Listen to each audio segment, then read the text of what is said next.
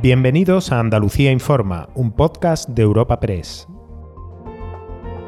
Hoy es 17 de noviembre y estas son algunas de las informaciones más destacadas en nuestra agencia.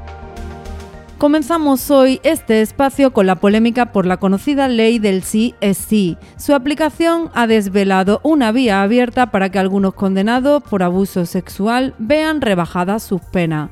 En Andalucía, además de las críticas políticas, sobre todo a la parte de Podemos del Gobierno de España, ya se ha producido el primer caso. Ha sido en Granada, donde un hombre estará dos años menos en prisión tras la agresión a su expareja por la que fue condenado a 13. La víctima ha lamentado hoy que se siente desamparada, aunque su abogada ha dicho que no recurrirán. Claro, es garantista de los derechos del rey, pues decía que está bien, está bien, por supuesto, desde ese aspecto. Y sabemos que mientras no se cambie ahora mismo la ley, se nos va a seguir dando esa situación. Entonces, otra batalla para ella ya son 14 años de lucha con este hombre y cuatro de tribunales, es decir, es que otra vez no puede ser. Continuamos ahora con el cambio climático. El presidente de la Junta, Juanma Moreno, ha finalizado hoy su participación en la cumbre que se ha celebrado en Egipto y desde allí ha anunciado que ha pedido por carta al presidente del gobierno, Pedro Sánchez, que proponga a Andalucía como lugar para acoger esta misma cita medioambiental, pero para el año 2025.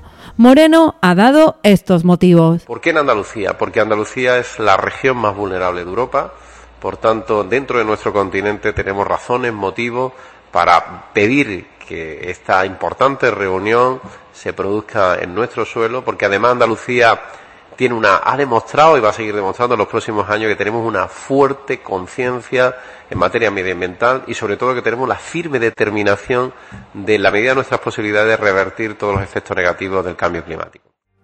Y para cerrar, hablamos de política. El proyecto de presupuesto de la Junta para 2023 va a contar al menos con tres enmiendas a la totalidad, las de PSOE por Andalucía y Adelante Andalucía, mientras Vox no ha desvelado aún su postura.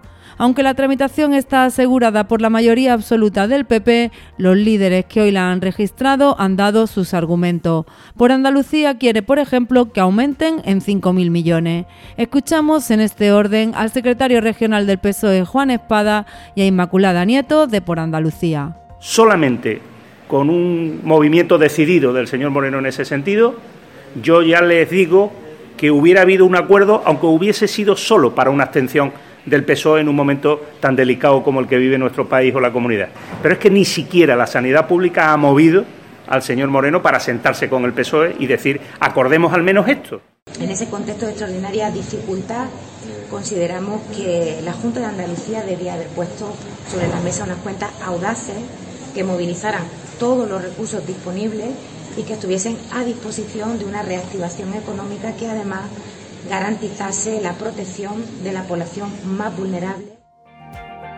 Puedes suscribirte a este programa y al resto de podcasts de Europa Press a través de iBox, Apple Podcasts, Spotify o Google Podcasts.